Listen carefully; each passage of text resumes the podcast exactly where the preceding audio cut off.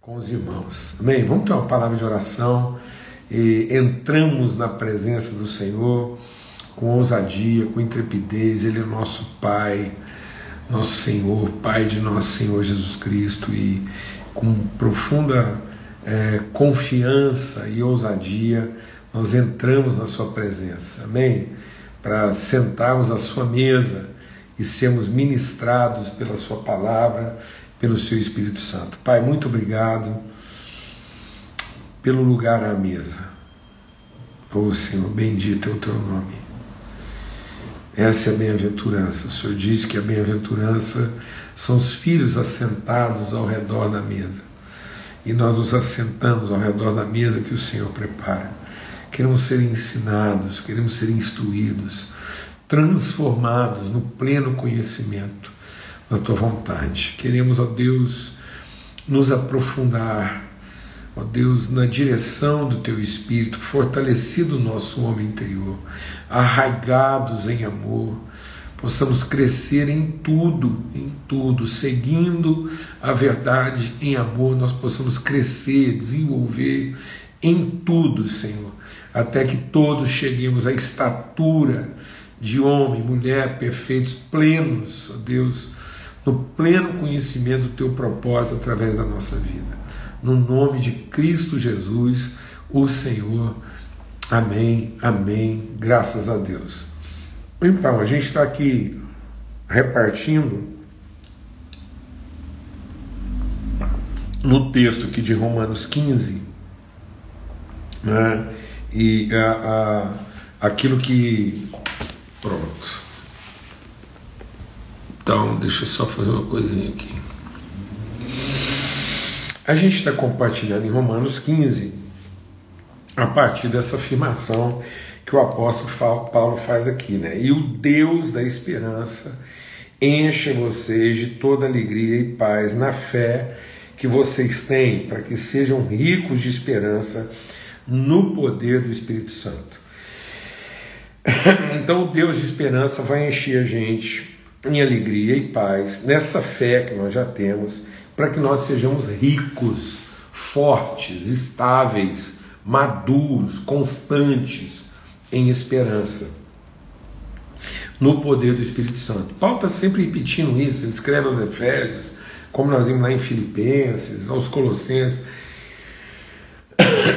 Desculpa, ele vai trabalhar isso na nossa vida que é esse aprofundamento, né? sermos fortalecidos pelo Espírito no nosso homem interior, a fim de que nossas raízes, a fim de que nós sejamos totalmente arraigados, né? alicerçados, esse arraigado no sentido de ligados, nossas raízes penetram, elas se aprofundam no conhecimento do amor de Deus, para que a gente vá sendo transformado na revelação da verdade em pessoas de expressão plena daquilo que é a natureza, a glória de Deus. Amém? Esse é o propósito.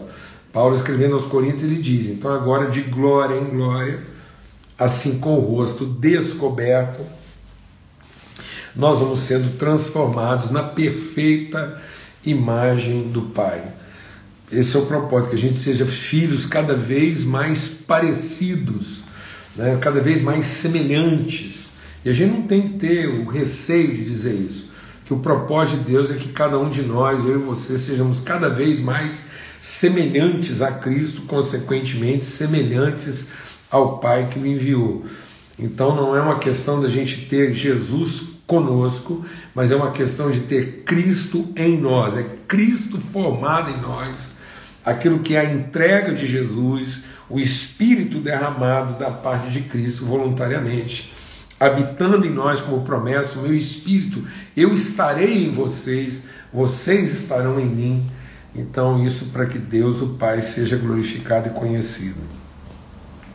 Então, é nesse entendimento que a gente está compartilhando aqui, essa é a esperança. Né? Então, a gente está insistindo aqui que não é a esperança de quem está à espera, mas é a esperança de quem tem o conhecimento, a certeza, a convicção.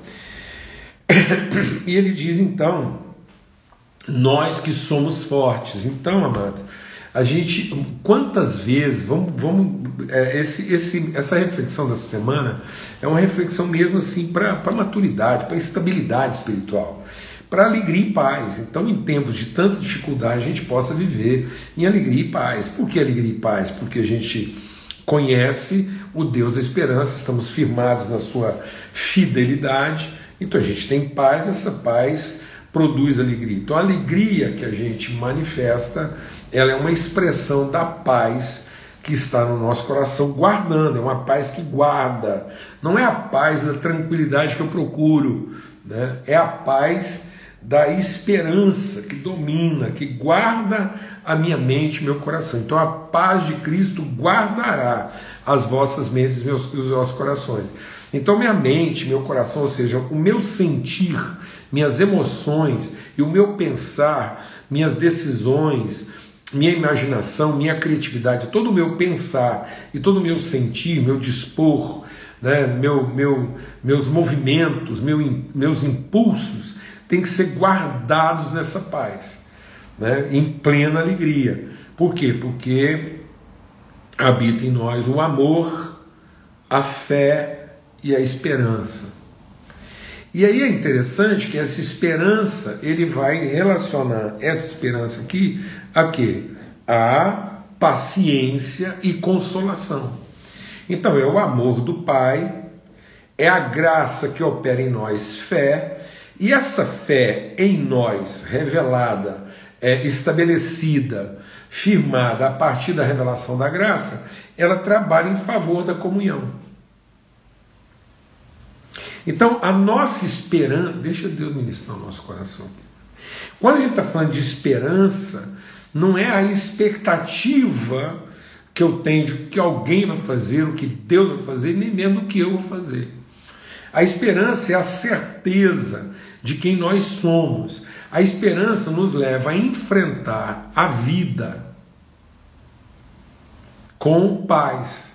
Isso quer dizer o seguinte: essa esperança que provém dessa fé que nós temos, essa convicção, faz com que eu olhe para a vida com paz. A paz guarda minha mente, meu coração, então eu trato todo mundo com paciência e consolação. Eu abraço. Então a esperança trabalha em favor da comunhão.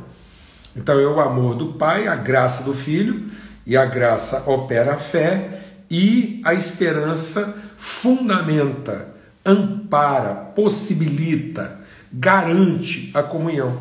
Porque se eu estou dominado de esperança, não tem como as pessoas me desapontarem, as circunstâncias me desapontarem. E não havendo desapontamento, não há raiz de amargura, não há senso de prejuízo, não há juízo premeditado. Então eu não vou me ressentir das fraquezas das pessoas, eu não vou me ressentir dos erros delas, mas pelo contrário, cada um que é forte, cada um que está tomado de esperança, e esse tomado de esperança significa que sua mente e o seu coração estão guardados, você consegue acolher as pessoas na sua fragilidade. Então nós que somos fortes, devemos acolher as pessoas na sua fragilidade. Então nós não temos que ter receio, não temos que ter medo, não temos que ter é, assombro daquilo que as pessoas vão fazer. Nada do que elas fizerem podem, pode, nada do que elas fizerem pode roubar, pode destruir, pode macular, pode comprometer aquilo que é a promessa e a fidelidade de Deus firmada em favor das nossas vidas. Então, o Deus da esperança guarda a gente, então a gente vai sempre encarar nossa relação com as pessoas com paz e alegria, porque estamos firmados em fé, nós temos esperança. Esperança a respeito de quem? A respeito das pessoas, a respeito de nós mesmos, a respeito das relações e a respeito da fidelidade de Deus. Então a gente não se desespera a partir do comportamento das pessoas, nem a partir das circunstâncias. Amém, amados? E aí que Paulo então está dizendo, então a gente tem que os fortes acolhem. Acolhem principalmente quem? Os estrangeiros, os que não sabem. Então a igreja ela não podia ser tão cruel como ela tem sido, ela não pode ser tão, tão carregada de juízo, de condenação com as pessoas que não sabem, não conhecem. Deus não demanda, Deus não leva em conta os tempos da ignorância. mas Deus ele é misericordioso. Então, a sua paciência e a sua consolação. Essa paciência e consolação que provém do que?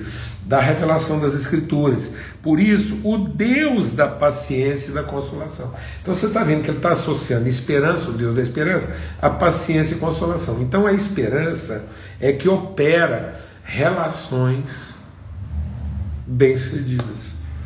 Sem a esperança de Deus, a gente não vai conseguir trabalhar a comunhão do Espírito. Por isso que ele diz aqui, ó, ricos de esperança no poder do Espírito Santo. Ora, se eu estou rico de esperança no poder do Espírito Santo, eu consigo ter comunhão. Especialmente com aqueles que muitas vezes perturbam a minha maneira de ser, porque são aquelas pessoas que, na sua ignorância, mais representam desafio. Então eu não deixa o Espírito de Deus ministrar o nosso coração, isso aqui fica registrado. Medita, busca de Deus, fala assim: Deus, o que eu estou fazendo? O Espírito Santo está me dando paciência e consolação para em esperança eu conseguir conviver com aquelas pessoas que têm tanto potencial de me irritar, ou eu estou usando a desculpa do Espírito Santo e de uma vocação ministerial para me afastar delas e tentar conviver com aqueles que habilidade para minha vida. Só espero que a nossa energia aqui esteja ok. Amém, amados? Então é isso. Então esse poder do Espírito Santo nos leva a, a isso, a esse acolhimento, a essa estabilidade, essa força para atender aqueles que, que são mais fracos, acolher o gentio. E aí Paulo repete isso. Ele diz: então vou insistir de novo. Aqueles que não tiveram notícia dele o verão, e os que nada tinham ouvido a respeito dele entenderão. Então, nós, né, a gente, nós que somos fortes, vamos é, é, acolher, né, acolher a todos. E aí ele diz aqui, então, que e aí nós vamos anunciar, vamos revelar isso, vamos levar essas pessoas ao conhecimento. Cheios de quê? Cheios de bondade. Têm todo o conhecimento, estão aptos para orientar e, e, e conduzir os outros. E aí eu quero ler agora, porque senão não vai dar tempo aqui, a partir do verso 22. Diz assim: essa foi a razão porque também muitas vezes, então essa coisa de ir lá e trabalhar, esse acolhimento, essa força, essa esperança, é a razão porque fui impedido muitas vezes de visitá-los. Mas agora, não tendo mais campo de atividade nessas regiões, desejando há muitos anos visitá-los, penso em fazê-lo quando em viagem para a Espanha, pois espero que de passagem eu possa vê-los e que vocês me encaminhem para lá, depois de haver primeiro desfrutado um pouco a companhia de vocês. Mas agora estou de partida para Jerusalém, a serviço dos santos, porque a Macedônia e a Caia resolveram levantar uma coleta em benefício dos pobres dentre os santos que vivem em Jerusalém. Isso lhes pareceu bem e, de fato, é, eles são devedores, porque os gentios têm sido participantes dos valores espirituais dos judeus, devem também servir com bens materiais. Tendo, pois, concluído isso e havendo-lhes consignado esse fruto, irei à Espanha, passando por aí. E bem sei que ao visitá-los irei na plenitude da bênção de Cristo. E aqui então a gente quer reforçar esse ensinamento de Paulo, entender o que, que a palavra de Deus está dizendo para nós a respeito de tempos tão desafiadores como esse. Porque, de novo, lembra que a gente trabalhou essa questão lá na carta de Paulo aos Colossenses, aos Tessalonicenses, essa ideia de que Paulo está trabalhando com o povo e em, em, em, distanciamento social. Ele, ele quer muito encontrar, mas aqui ele está falando de anos, ele ficou anos sem encontrar esses irmãos e com vontade de encontrar. E agora ele está dizendo que ele faz planos de encontrar esses irmãos quando ele for para a Espanha. Então, e aí Paulo chega e diz assim: Eu fui impedido muitas vezes de visitar vocês. Queria encontrá-los, fui impedido. Agora estou pensando em ir quando eu for para a Espanha, porque ainda que eu não tenha mais nenhuma atividade por aí, quando eu for para a Espanha, visitar e quero encontrar vocês, matar saudade, enfim. Paulo está dizendo o seguinte: é, eu espero de passagem poder vê-los. E depois ele termina dizendo assim: Eu bem sei que ao visitá-los irei na plenitude da bênção de Cristo. E aqui a gente tem que fazer uma diferença, porque aqui fica muito claro para nós o que, que é a, o, são aquilo que são os planos de Paulo e aquilo que ele planeja, o que ele espera, e quais são as convicções de Paulo, e por serem suas convicções, fundamentam a sua esperança. Então, Paulo está deixando claro que existe uma diferença clara, bem definida na vida dele, entre o que é a sua esperança e o que, que são suas expectativas. Paulo não se poupa de fazer planos, ele está fazendo planos de visitar os irmãos, ele tentou fazer isso algumas vezes, não deu certo. Então eu fico pensando, antes, vamos deixar o Espírito de Deus ministrar o nosso coração. Se um cara do nível espiritual de Paulo, com a intimidade que ele tem com Jesus, de tudo que ele tudo que ele está revelando aqui, um homem que nos ensina um cara que chega para mim, para vocês, e diz assim, sejam meus imitadores como eu sou de Cristo. Esse cara podia ser impedido de alguma coisa. Mas nós temos que amadurecer, nós temos que entender que a nossa força, a nossa força não vem do poder de fazer tudo o que a gente quer, do jeito que a gente quer, quando a gente quer. Quando Paulo diz assim, nós que somos fortes, devemos acolher os fracos. Vamos entender o que, que Paulo está chamando de força. Ele está chamando de força a estabilidade espiritual, estabilidade emocional, constância, paciência e consolação. É isso que Paulo está chamando de força no espírito. Porque esse mesmo homem, no mesmo texto, na sequência, ele está dizendo que ele fazia planos, ele desejava fazer alguma coisa, ele tentava fazer o que ele planejou e muitas vezes ele foi impedido de fazer o que ele realizava. E nem isso roubava ou comprometia a sua esperança. Então, quando Paulo está enfrentando algum tipo de impedimento, isso para ele é um constrangimento, mas nunca foi para ele um comprometimento. Paulo nunca viu sua vocação, o seu compromisso, o seu empenho, a sua alegria e a sua paz serem comprometidos pelo fato de algum plano que ele tenha feito não ter sido realizado na forma, no tempo e no lugar que ele pensou. Então é possível um homem cheio do Espírito Santo, guiado pelo Espírito Santo, totalmente entregue à vontade de Deus, fazer planos e esses planos não se realizarem na forma como a gente pensou, no tempo que a gente pensou e no lugar que a gente pensou. Essa foi a razão porque também muitas vezes, então não é algumas vezes,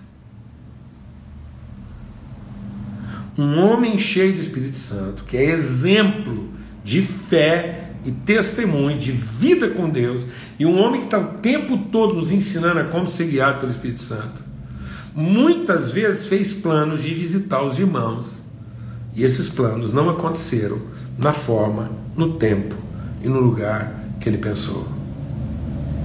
Então, irmãos, vamos entender a nossa hora agora.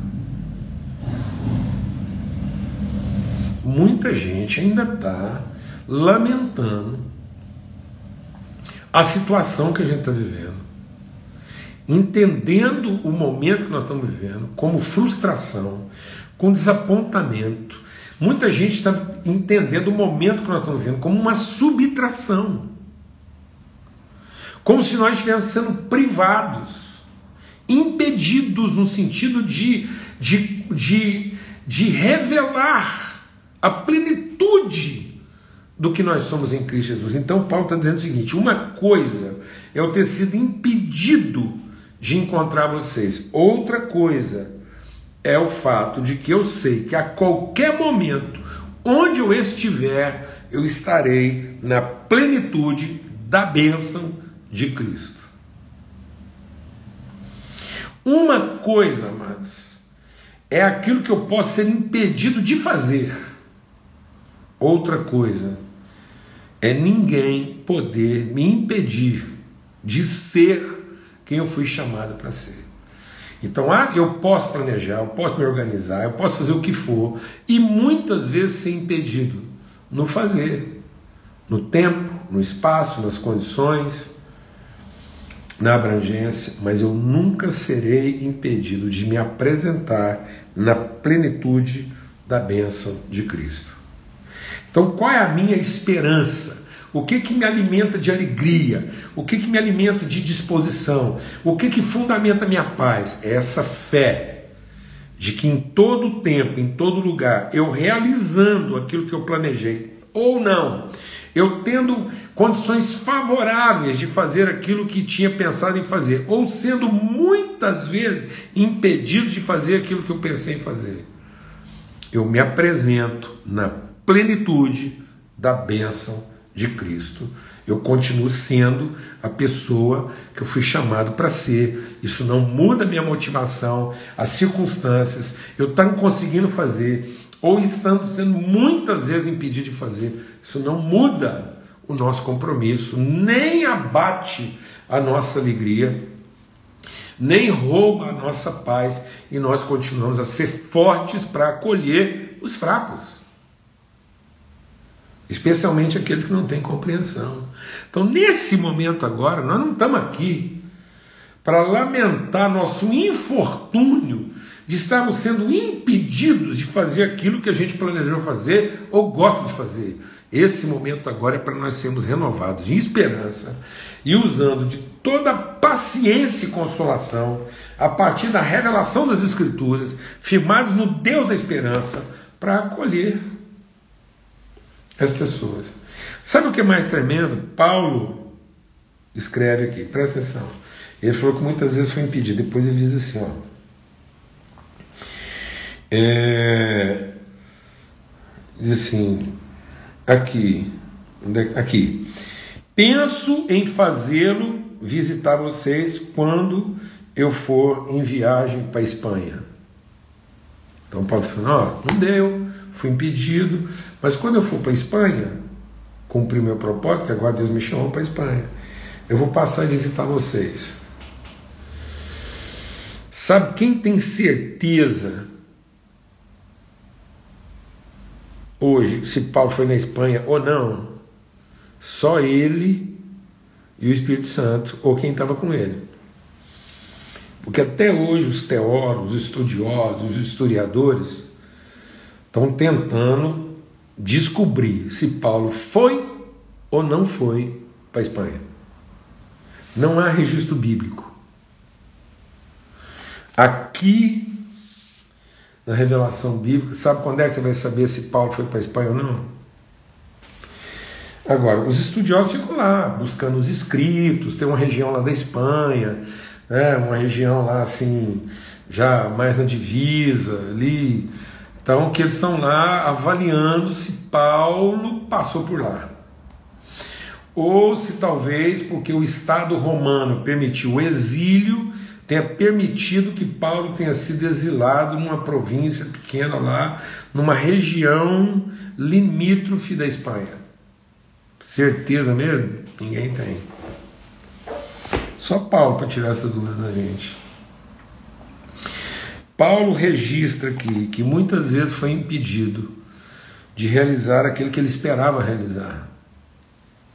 E agora ele está dizendo: espero que.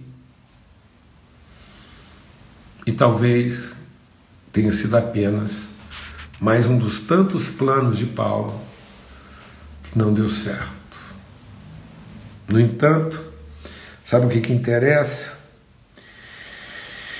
É, irei à Espanha, passando por aí. Ele está afirmando aqui: eu vou na Espanha, vou passar por aí.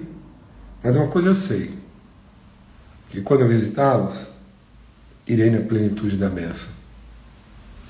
É isso que interessava. É isso que fazia diferença na vida de Paulo. O que fez diferença no ministério de Paulo não é saber se ele foi na Espanha, se ele não foi na Espanha, se foi na Espanha, que parte da Espanha ele foi. Sabe o que, que interessa?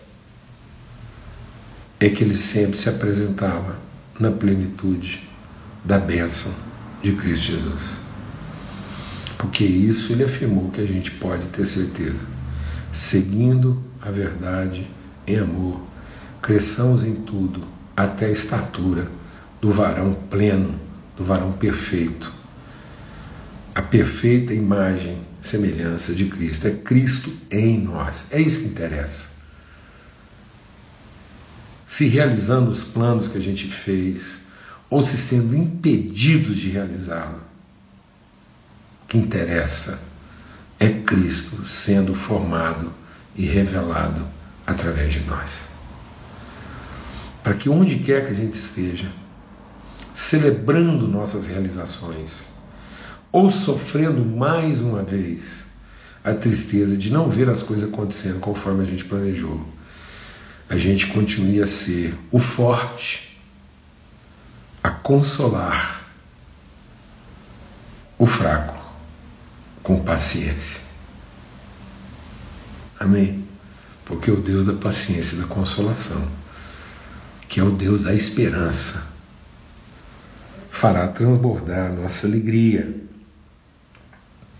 encher de transbordar nossa alegria e paz na fé que nós temos, de que Ele está nos transformando no poder do Espírito Santo no nosso homem interior. Glória a Deus. Eu espero muita coisa. Algumas dessas coisas que eu espero vão acontecer. Outras, como tantas outras, não vão acontecer. Mas para mim, isso não muda a minha esperança. Se as coisas acontecerem ou não acontecerem conforme eu planejei, isso não muda a minha convicção de que eu estou sendo transformado a estatura do homem pleno. E assim, sendo forte, eu possa consolar, acolher e não viver uma vida fragilizada, susceptível das circunstâncias e nem das competências e atitudes e ações das pessoas. Amém, amados? Em nome de Cristo Jesus, Senhor. Que todos sejam renovados em plena disposição e ânimo. Amém. Continue a fazer seus planos, mesmo que você venha a ser impedido de realizar muitas vezes uma boa parte deles. Mas onde você se apresentar e onde você estiver, você esteja na plenitude da bênção de Cristo a ser revelada através da sua vida. Amém. Forte abraço a todos. Que todos sejamos renovados e fortalecidos. Amém. Nós não estamos sendo, nesse momento, subtraídos de coisa alguma.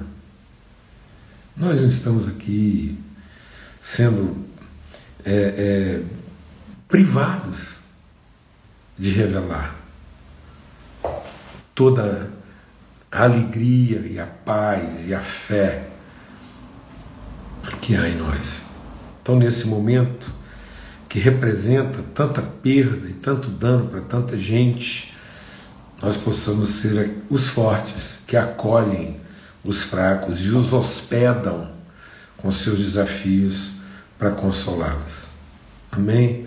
Para sermos luz na vida deles. Em nome de Cristo Jesus, o Senhor assim fortalecendo uns aos outros no exercício de uma fé mútua. Forte abraço, fique em paz. Até amanhã, se Deus quiser, na conclusão dessa reflexão aqui a partir de Romanos 15. Amém.